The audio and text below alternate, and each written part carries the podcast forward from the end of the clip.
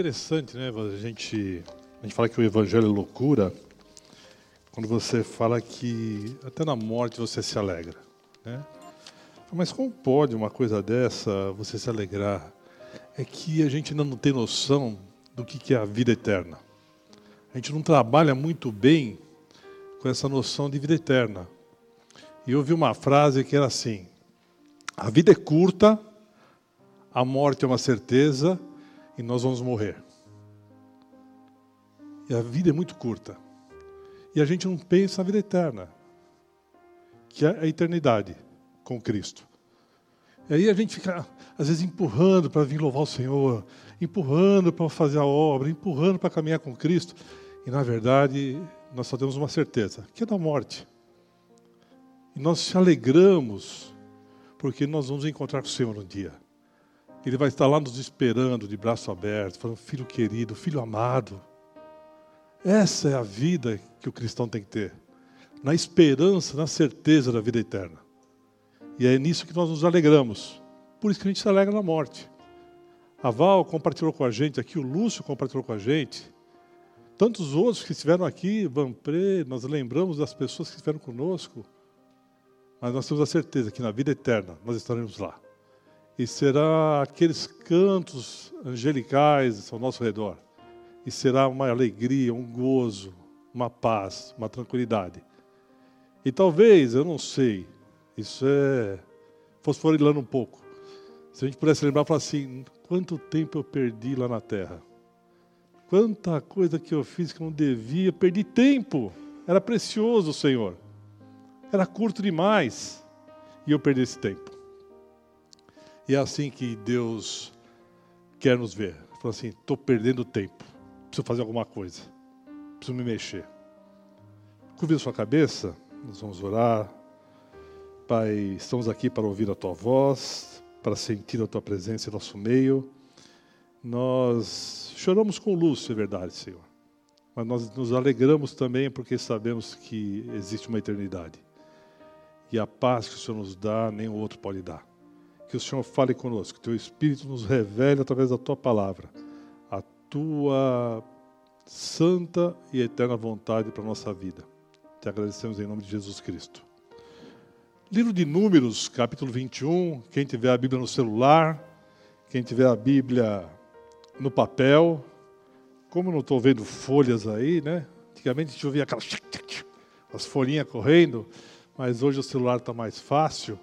Números 21.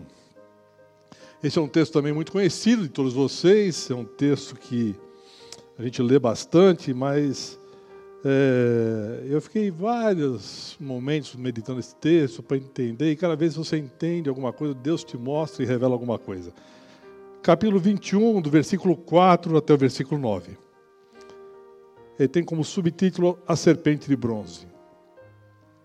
Então partiram do Monte Or, pelo caminho do Mar Vermelho, a rodear a terra de Edom, porém o povo se tornou impaciente no caminho. E o povo falou contra Deus e contra Moisés: Por que nos fizeste subir do Egito para que morramos nesse deserto, onde não há pão nem água, e a nossa alma tem fastio desse pão vil? Então o Senhor mandou entre o povo serpentes abrasadoras que mordiam o povo e morreram muitos do povo de Israel. Veio o povo a Moisés e disse: Havemos pecado porque temos falado contra o Senhor e contra ti. Ora ao Senhor que tire de nós as serpentes. Então Moisés orou pelo povo. Disse o Senhor a Moisés: Faz uma serpente abrasadora, põe-na sobre uma haste, e será que todo mordido que a mirar viverá. Fez Moisés uma serpente de bronze e a pôs sobre uma haste. Sendo alguém mordido por alguma serpente, se olhava para a de bronze, sarava. Esse texto nós vamos começar a compreender e se o livro de Gênesis para nós é o livro do início, o livro do começo, o livro de Êxodo é da redenção. O livro de Números aqui é o livro das estratégias de guerra que o povo recebeu de Deus para chegar a Canaã. nós vamos ver que aqui já se passavam quase os 40 anos que o povo estava caminhando no deserto, e estava chegando às portas de Canaã. Esse povo, nesses 40 anos, uma geração já havia morrido. Nós vemos lá no livro de Números 14, o Senhor, quando Caleb e, e ele, ele é Caleb e Josué, Josué, eles chegam da terra lá e são os únicos daqueles espias que são firmes e o Senhor traz um castigo para aquele povo, fala assim: essa geração não vai entrar na terra. E essa geração já havia morrido. E aqui quem estava aqui eram os filhos dele. E se nós formos ver todo esse livro de números, esse povo era murmurador. Esse povo reclamava. Esse povo ia andando e reclamando, mas mesmo assim Deus ia dando vitória para eles. Nós vamos ver, eles travavam batalhas às vezes por onde caminhavam e o Senhor dava vitória para eles. E para a gente entender bem esse contexto, para a gente não fugir, para a gente resgatar o que está acontecendo aqui, nós precisamos entender o capítulo 20 também capítulo 20, nós vamos ver que Moisés e Arão pagam um alto preço pelas murmúrias desse povo. Esse povo estava ali no deserto de Zim e eles estão sem água. Eles começam a murmurar que eles estavam com sede, estavam com sede, que estavam com sede, vão até Moisés, falam com Moisés. Moisés e Arão oram ao Senhor e o Senhor fala: Olha, vai Moisés e fala a rocha põe toda a congregação ali ao seu redor e fala a rocha e será água da rocha. E Moisés e Arão põem todo mundo ali, reúne a congregação, chegam para eles e falam assim: Olha, pessoal, vocês querem água, é isso. E vocês acham que eu não posso tirar água daqui? Moisés enfurecido. Esse é o detalhe. Se a gente for ver aqui, ó, Moisés e Arão reuniram o povo diante da rocha. E disse: Ouvi agora, rebeldes. Imagina só. Moisés que era paciente, Moisés que orava quando se murmurava. Ouvi agora, rebeldes. Porventura temos, faremos sair água desta rocha para vocês? Porventura vocês querem que a gente tire a água da rocha? Vocês querem ver? Vocês estão querendo água? Aí Moisés vai lá e fere a rocha por duas vezes com seu bordão, com seu cajado, com a sua vara, e aí sai água. E aí eles bebem da água, os animais bebem da água, mas tem um detalhe. Deus chama Moisés e fala: Moisés, vem cá, você e Arão. Nós temos que ter uma conversa. Vocês não creram em mim.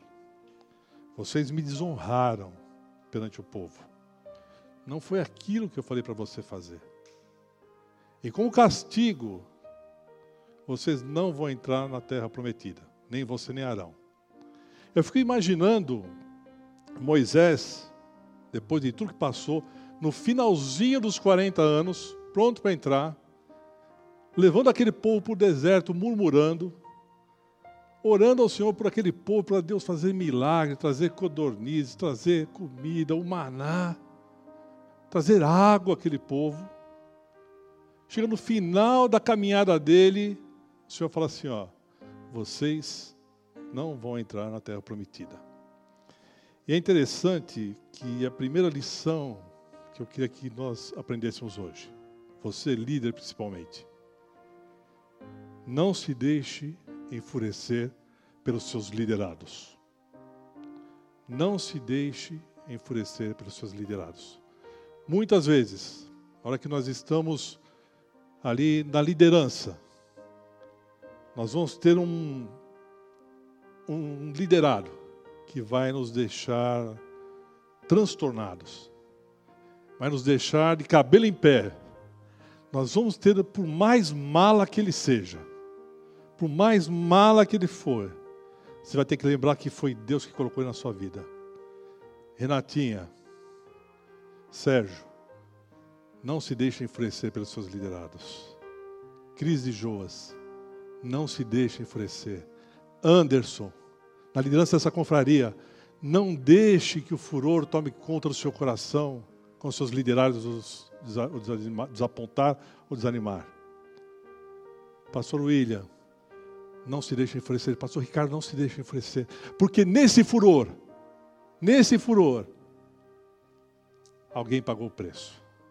nesse furor, um líder que caminhou no deserto quase 40 anos, não tinha ninguém maior, com maior merecimento que ele. Falou assim: mas eu não vou entrar agora. Olha tudo que eu fiz nesses 40 anos. Primeira coisa, eu não pedi para libertar esse povo. Esse povo orou, clamou, o Senhor foi lá, tirou do Egito. E o Senhor me usou para tirar do Egito. Eu fui obediente ao Senhor. Eu não pedi nada. Isso me faz lembrar agora de uma coisa, uma vez que eu aprendi com o pastor Ricardo, eu sempre aprendo algumas coisas, que quando eu estava falando isso, que eu estava discipulando uma pessoa, e estava difícil, a pessoa era um mala, era um mala, mala baú. Sabe aquela mala pesada? Era um mala baú. Aí eu fui se queixar com o pastor Ricardo, falei, eu não sei o que eu faço. Rapaz, está difícil. Pastor Ricardo, sabe o que os piores doentes precisam? Dos melhores hospitais dos melhores médicos. E se Deus pôs o pior doente na sua mão, é que você é o melhor médico, você é o melhor hospital. Então se alegre, se alegre, se alegre, porque Deus colocou na sua mão aquela pessoa que precisa de você. E Deus sabe a capacidade que você tem. E sempre faça o que Deus mandar. Quando nós viajamos, não sei quem tem criança principalmente, qual a pior parte da viagem? Não é carregar as malas? A pior parte da viagem. A gente vê aquelas pessoas voltar da Disney, então, um negócio assim, né? A pessoa volta lá até estufado, carregando. E você com criança é mala, é a pior parte que tem. Mas nós vamos ter que carregar as malas.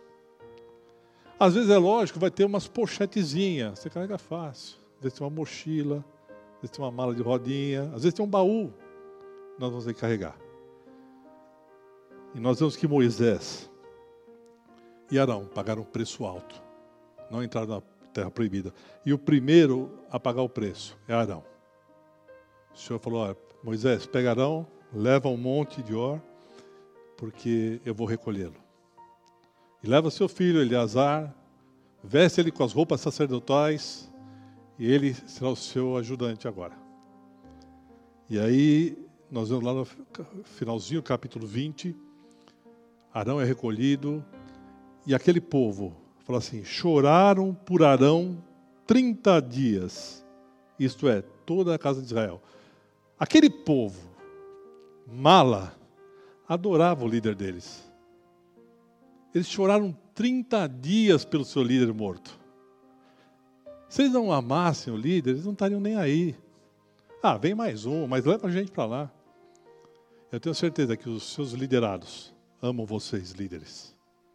Eu tenho certeza que os seus liderados têm vocês no coração. Eu tenho certeza que os seus liderados vão chorar por vocês na hora que vocês não estiverem por perto. Porque aquele povo murmurador, aquele povo mala, aquele povo chato, aquele povo desobediente, lutaram, é, plantearam 30 dias pelo seu líder. E aí nós vamos ver depois disso que quando eles estavam de luto, estavam sensíveis, vem o rei de Arade e peleja contra o povo e leva cativo alguns deles. E eles vão e fazem um voto com Deus, falam, Senhor, se o Senhor nos der esse povo na nossa mão, se o Senhor resgatar os nossos, nós vamos verificar, vamos santificar aquele lugar para o Senhor, vamos destruir tudo, porque aquele povo tem é um povo que é pecador, fazem cada coisa terrível, cultuam deuses que não são o Deus do Senhor, mas nós fazemos um voto. Aí Deus vai, eles entram numa peleja, ainda saindo do luto, e vencem a batalha. A hora que eles vencem essa batalha, era um momento que a gente fala assim, eu não sei se vocês conhecem uma expressão que a gente usa na medicina, que é a satisfação pós-prandial. Alguém já ouviu falar? Sabe o que é satisfação pós-prandial?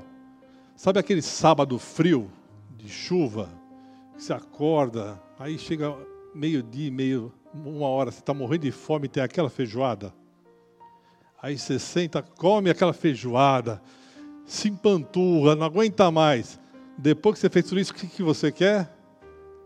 Você está numa satisfação pós-prandial. Você fala, meu, deixa eu ficar sentado aqui, cadê minha cama? Eu quero deitar estou feliz. Comi tanto que eu estou feliz.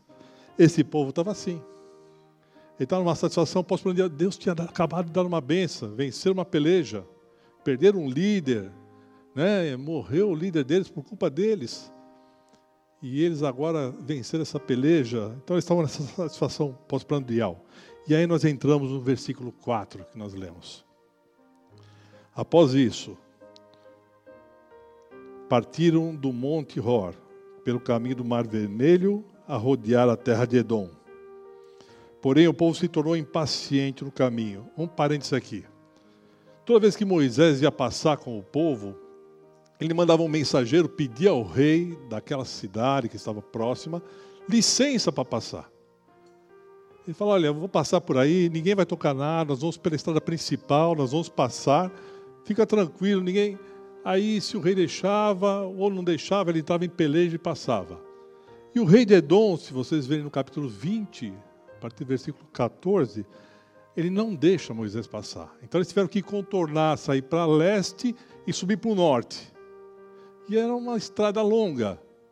Aí o que, que o povo fez? Tornou-se impaciente no caminho. E o versículo 5: E o povo falou contra Deus e contra Moisés porque nos fizeste subir do Egito para que morramos nesse deserto, onde não há pão nem água, e a nossa alma tem fastio desse pão vil.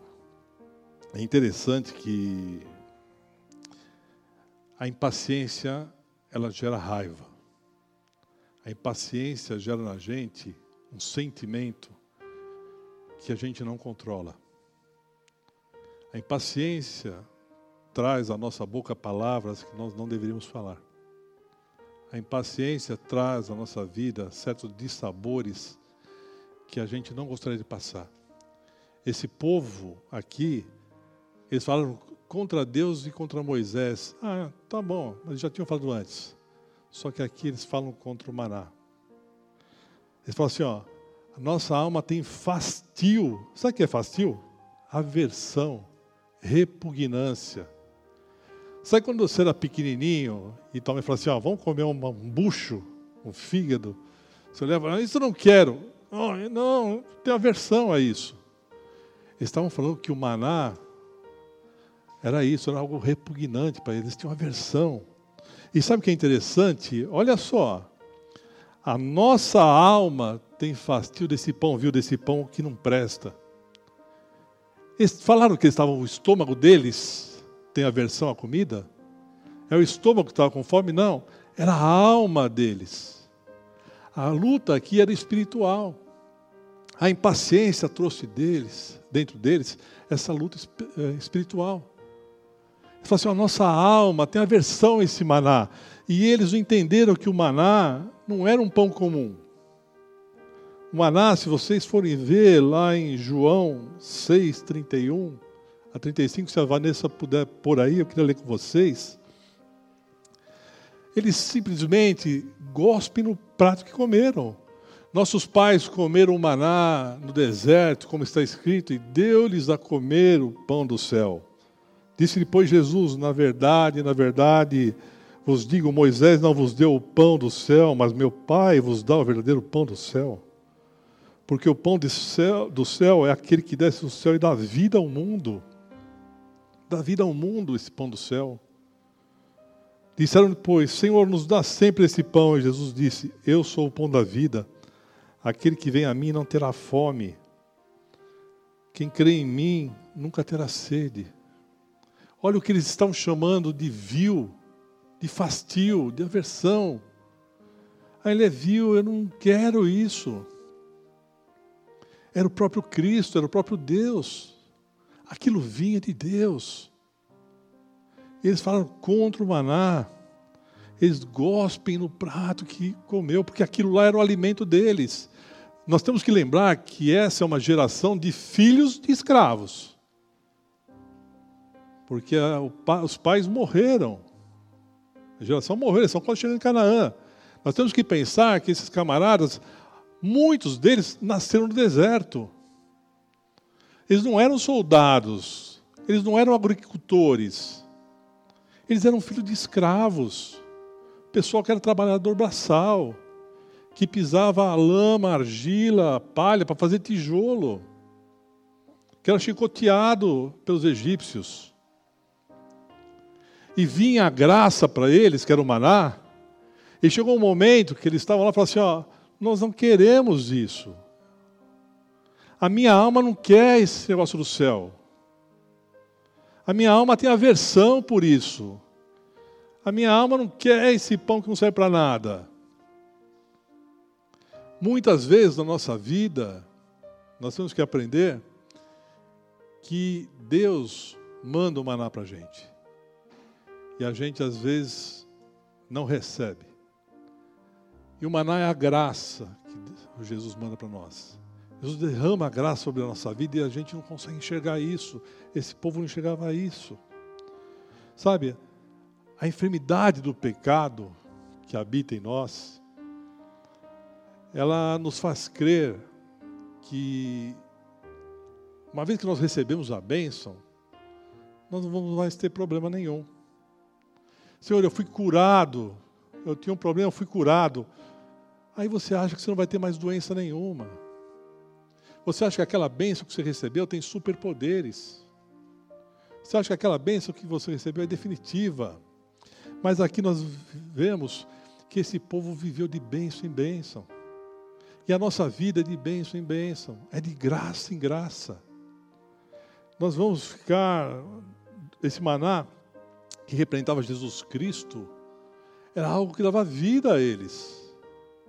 Como que os camaradas caminharam 40 anos no deserto? Como que eles sobreviveram a tudo isso?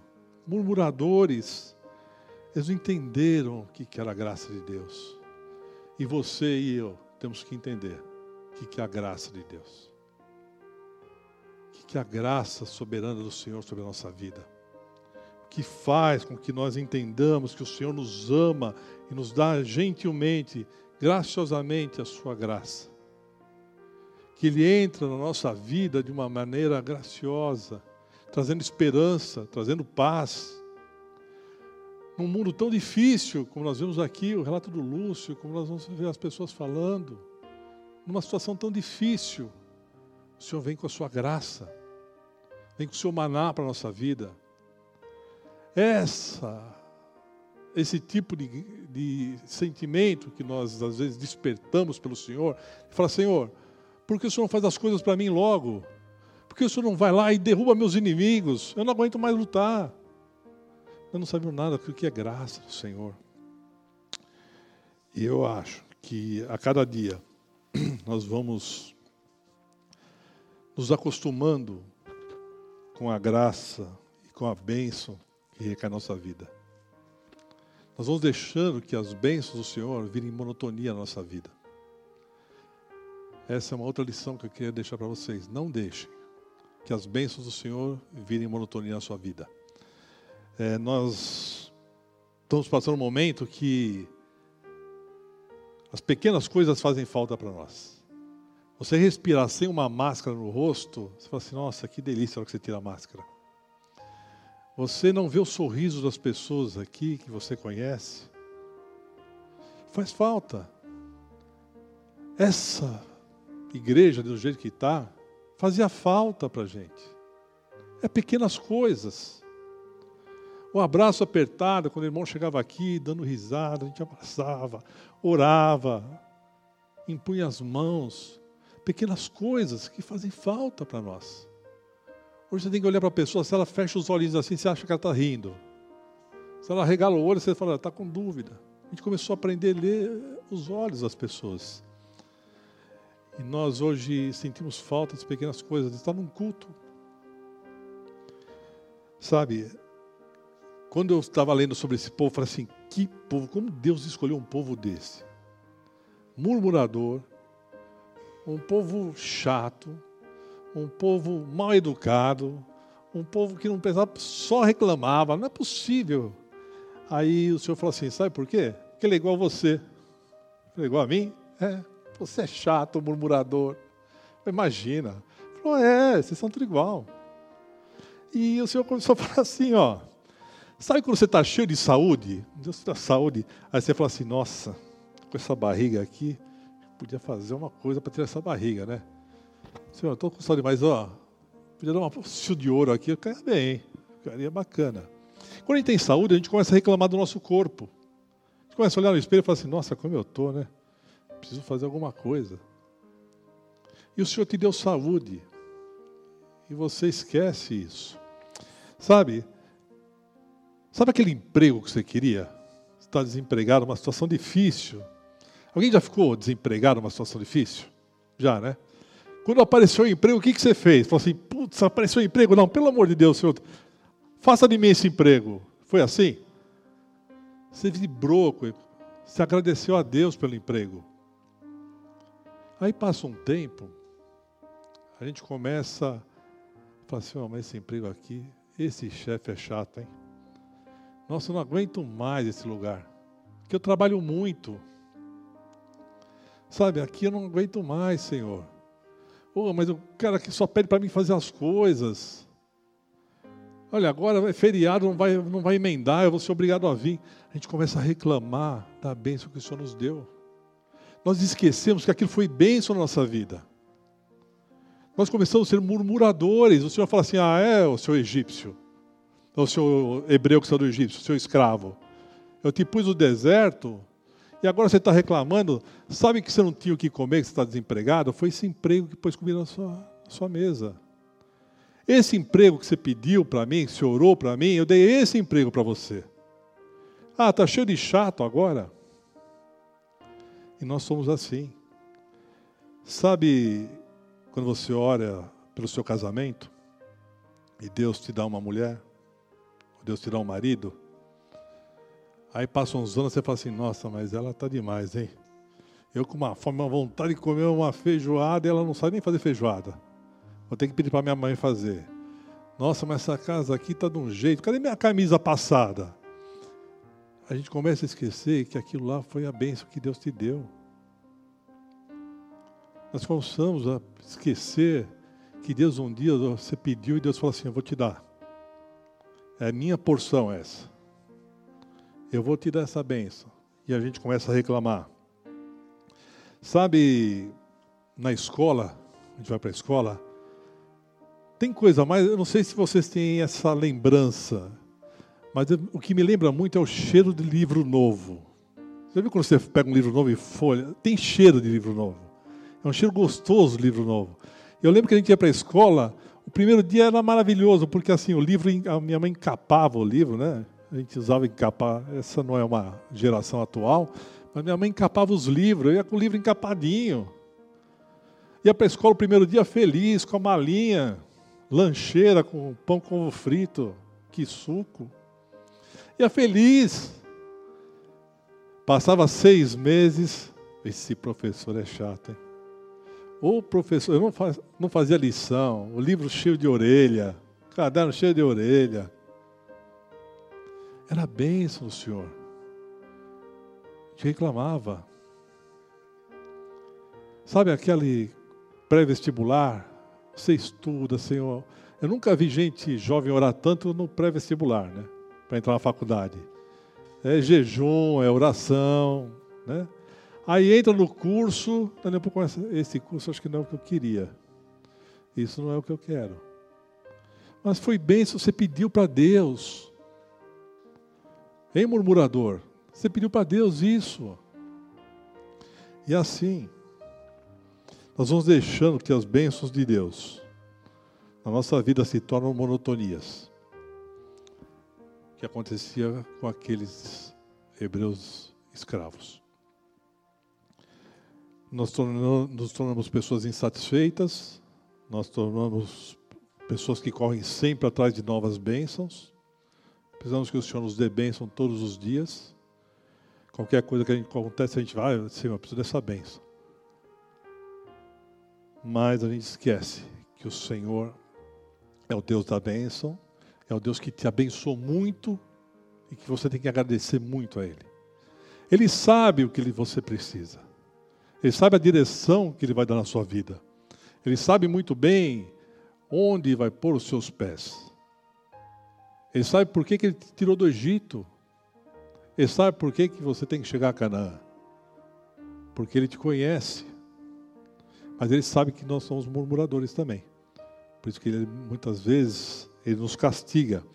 E, Edu, vou responder uma pergunta que você fez ontem para gente.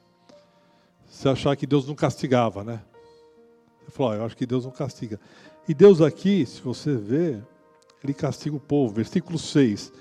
Então o Senhor mandou entre o povo serpentes abrasadoras que mordiam o povo e morreram muitos do povo. Deus mandou serpente, abrasadora não é serpente de fogo, é porque o veneno dela era uma serpente venenosa, o veneno dela queimava, ardia, e o pessoal morria muito rápido.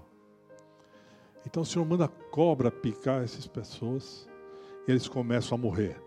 Deus manda serpentes, Deus às vezes manda castigo para a gente mesmo. Às vezes a gente fica chocado com isso. A gente fala assim, mas como que Deus pode mandar isso? Olha a correção de Deus para o povo, mandou serpente matar. Desculpa.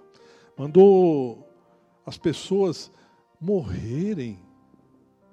Mas não se esqueçam que uma geração inteira ficou para trás. Pelo mesmo problema.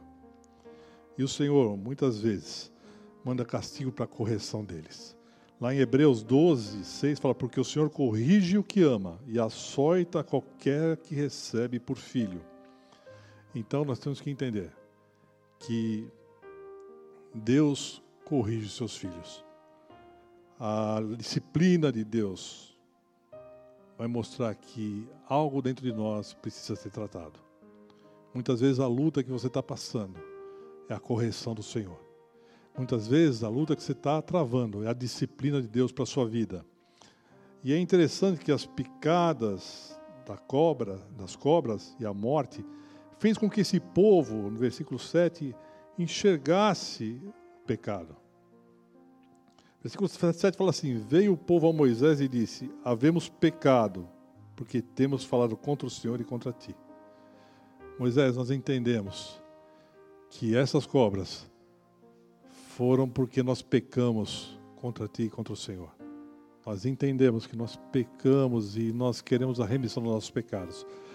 Aí eles chegam para Moisés e falam assim: Moisés, ora para nós. Eu queria ser Moisés nessa hora. Falar, agora, né?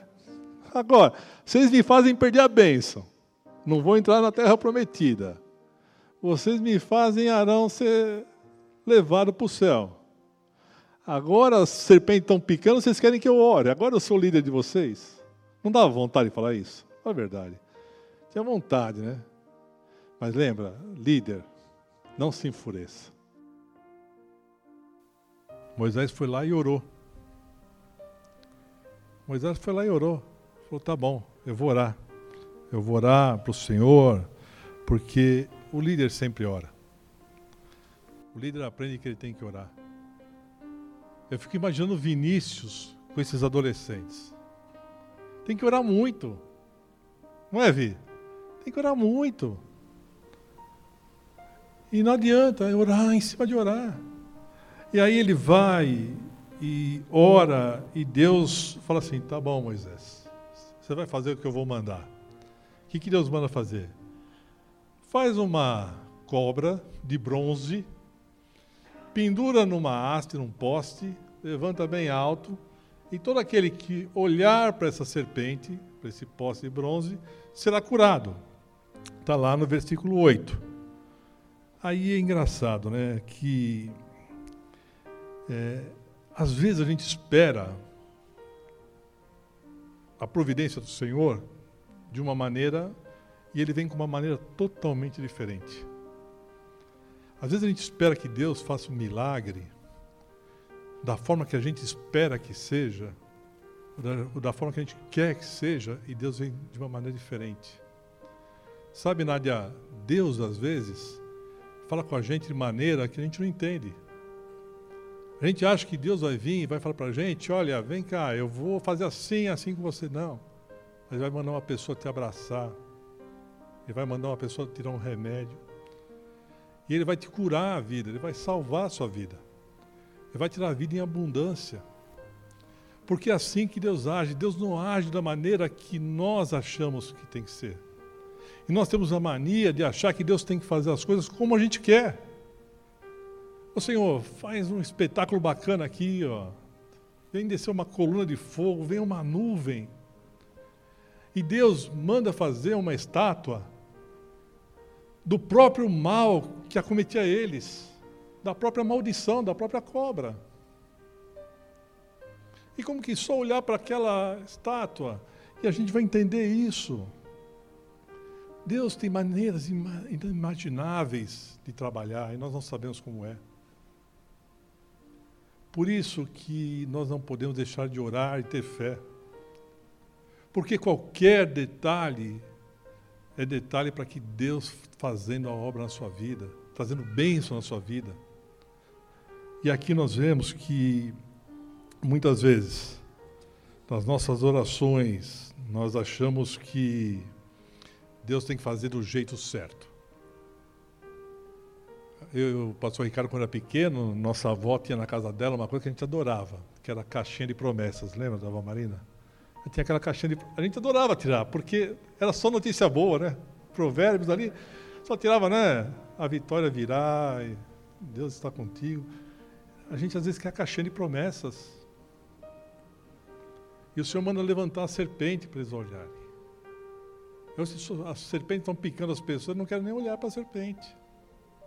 O Senhor vai. Porque, na verdade, nós começamos a impor a Deus. Tem um louvor muito bonito que eu não concordo muito com ele. Já cantou bastante aqui, que é aquele restitui, né? Do, trazendo a arca, é isso?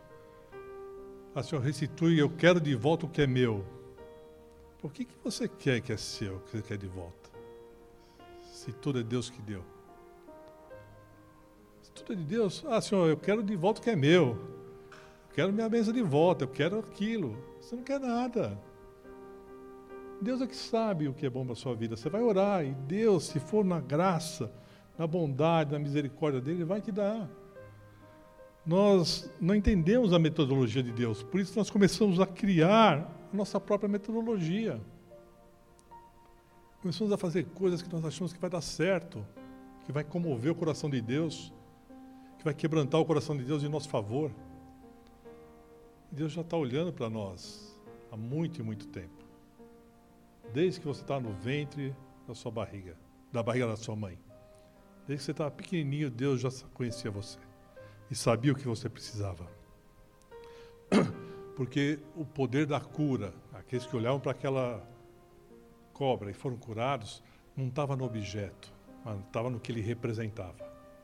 E a gente vê lá em João 3, 14, 16. Fala, e como Moisés levantou a serpente do deserto, Assim importa que o Filho do Homem seja levantado, que todo aquele que nele crê não pereça, mas tenha vida eterna. Porque Deus amou o mundo de tal maneira que deu o seu Filho unigênito, para que todo aquele que nele crê não pereça, mas tenha vida eterna. Nós temos que olhar para Jesus e ser salvo. Aquela cobra era o veneno, era o pecado deles.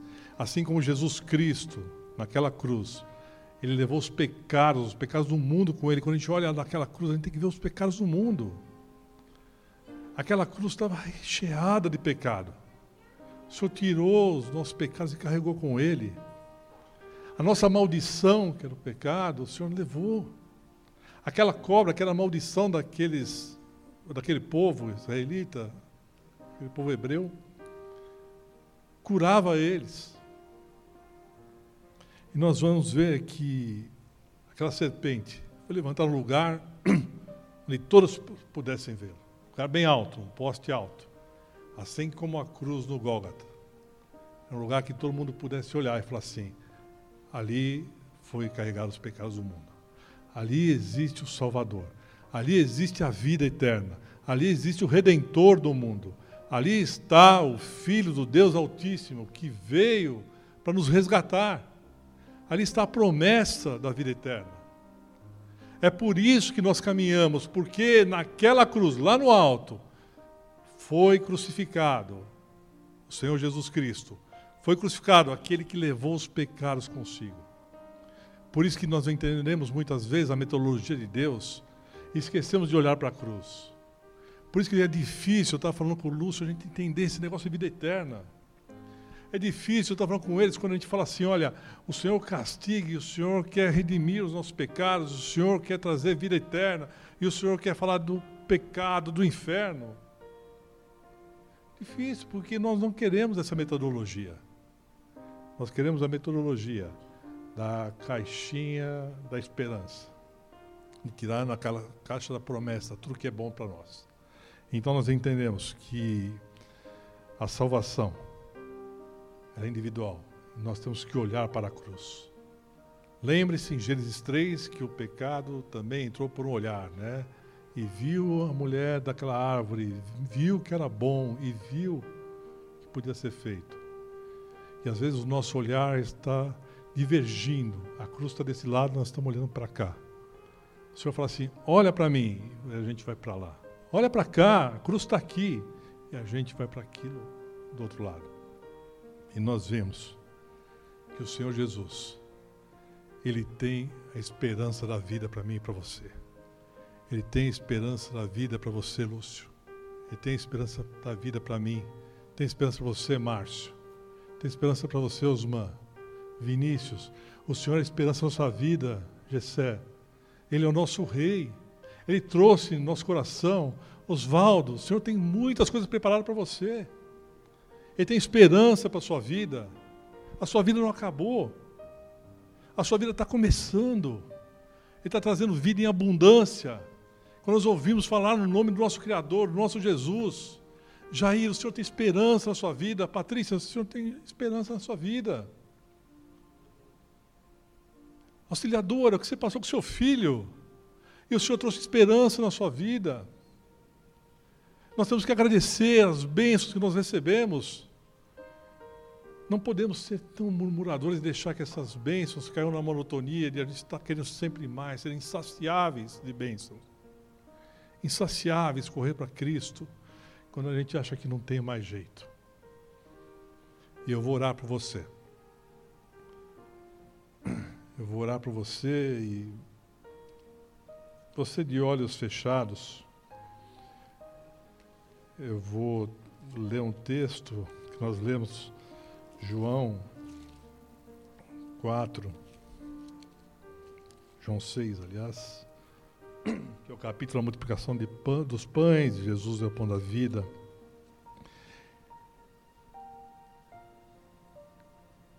Abra sua alma para o Senhor. E declarou-lhes, pois Jesus: Eu sou o pão da vida. O que vem a mim jamais terá fome. E o que crê em mim jamais terá sede. Porém, eu já vos disse que, embora me tenhais visto, não credes. E todo aquele que o Pai me dá, esse virá a mim. E o que vem a mim, de modo nenhum o lançarei fora. Porque eu desci do céu, não para fazer a minha própria vontade, e sim a vontade daquele que me enviou. E a vontade de quem me enviou é esta: que nenhum eu perca de todos os que me deu. Pelo contrário, eu ressuscitarei no último dia. De fato, a vontade do meu Pai é que todo homem que vir o Filho e nele crer tenha a vida eterna. Eu o ressuscitarei no último dia. Essa é a esperança do nosso coração, Pai. Eis-nos aqui, Senhor. Faça de nós pessoas satisfeitas com o que o Senhor tem nos dado. Faça de nós pessoas que nunca possam chamar o maná da vida de fastio, ter aversão por isso, de um pão vil. Que nós possamos resgatar as bênçãos que o Senhor tem para nós que nós possamos entender que o dia a dia não pode ser uma monotonia de bênçãos. E que nós possamos ser satisfeitos com o Senhor nos deu. Porque o Senhor tem promessas para a nossa vida. Promessas de vida e vida com abundância. Promessas de alegria. Promessas de paz. Promessas de vitória, Senhor. O Senhor falou que nós somos mais que vencedores nós sabemos que tem momentos que nós choramos, tem momentos que nós não aguentamos, tem momentos que nós estamos doentes, tem momentos que os nossos corações estão partidos, Tem momentos que nós queremos entregar os pontos, jogar a toalha. Mas aí a tua palavra vem. E o teu Espírito Santo vem sobre nós e nos traz refrigério. O maná desce do céu para nós, Senhor. O maná desce como vida. O Senhor nos lembra de que nós temos que olhar para aquela cruz e falar que o Salvador estava ali que antes de ser pregado, ele falou: Pai, afasta de mim esse cálice, porque os pecados sobre a vida estavam ali, sobre ele. Eram grandes o pecado do mundo. Fizeram-nos sofrer. E nós te agradecemos por isso, Senhor. Traga em nossa lembrança, traga, Senhor, em nós a lembrança da morte de cruz, a lembrança da vida eterna, a lembrança da esperança em Cristo Jesus nós somos gratos a Ti, Senhor.